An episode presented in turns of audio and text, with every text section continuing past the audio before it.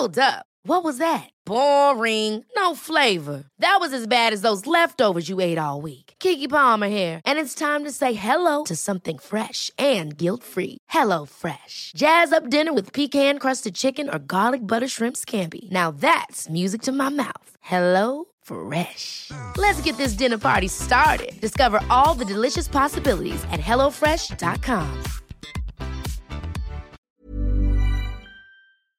Que nadie nos olvide.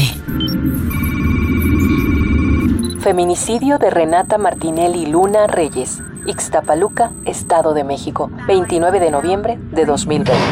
Era una niña demasiado noble, de un corazón muy muy grande en el sentido que antes de ella siempre estaban las otras personas. Siento que para su edad era demasiado madura. De hecho, apenas en julio, el 22 de julio, había cumplido sus 13. Quienes conocieron a Renata Martinelli en vida se referían a ella como una niña tan linda. Sí, una niña. Renata tenía 13 años cuando fue violada y asesinada en su casa. Fue la expareja de su mamá quien ingresó a su domicilio un domingo por la mañana y cometió el crimen. La historia comienza exactamente cinco meses atrás, cuando dicho sujeto, el principal sospechoso del feminicidio, intentó grabarla mientras se bañaba. Renata, al darse cuenta, le contó a su madre y juntas levantaron una demanda por acoso sexual contra aquel hombre, pero quedó en el olvido. Las autoridades no hicieron nada. Mamá e hija tuvieron que abandonar la casa donde vivían con él, pensando en que estarían a salvo. Yo creí que al haberme salido de la casa de él, pues yo ya tenía a mi hija a salvo, ¿no? Que ahora sí el problema pues ya iba directamente entre él y yo. Pero pues desafortunadamente pues no, no fue así, ¿no? Renata era defensora de sus amigas y no toleraba que hombres se les quedaran viendo o les dijeran algo obsceno en la calle. Ella inmediatamente les contestaba, no se quedaba callada, recuerda Karen, su mamá. Con 13 años, Reni cursaba el segundo año de secundaria y le iba bien. Era dedicada a sus estudios y ahora con las clases en línea por la pandemia, no salía de su cuarto hasta acabar con todas las tareas que le dejaban. Su pasión era el baile.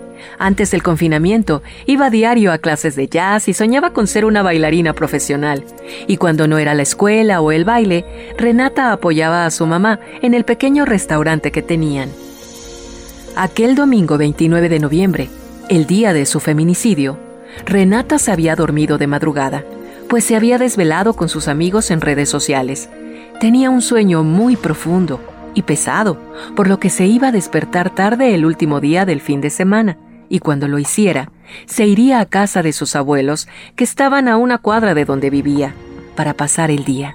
Su madre salió de madrugada a trabajar y no regresaría hasta la tarde. El celular de Karen se había averiado y ella no tenía forma de comunicarse. Entre las 8.30 y 9 de la mañana, vecinos de la colonia Chocolines notaron que la puerta del zaguán de la casa estaba abierta, pero no vieron nada más. Por la tarde, cuando Karen llegó a su domicilio junto con sus papás, todos, sin saber noticias de Renata, vieron la escena que los marcaría por siempre. Todas las luces de la casa estaban apagadas. El espejo del cuarto, de esos que proyectan el cuerpo completo, estaba roto. El cesto de la ropa sucia volteado, el celular de la niña en el piso y un bulto tapado con cobijas sobre la cama.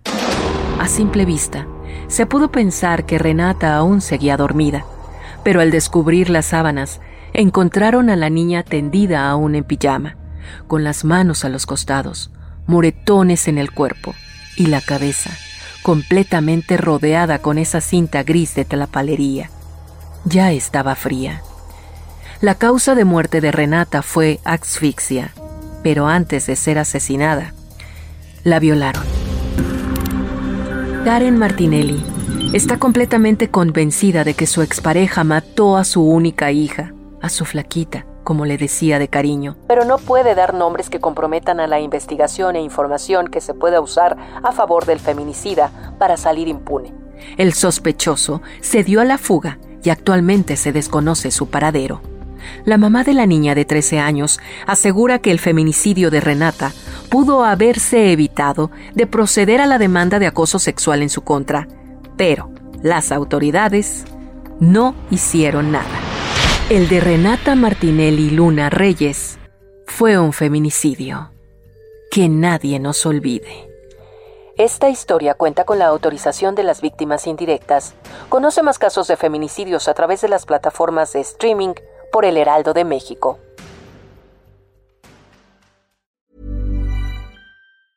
Ever catch yourself eating the same flavorless dinner three days in a row? Dreaming of something better? Well, HelloFresh is your guilt-free dream come true, baby. It's me, Gigi Palmer. Let's wake up those taste buds with hot, juicy pecan crusted chicken or garlic butter shrimp scampi. Mm. Hello Fresh.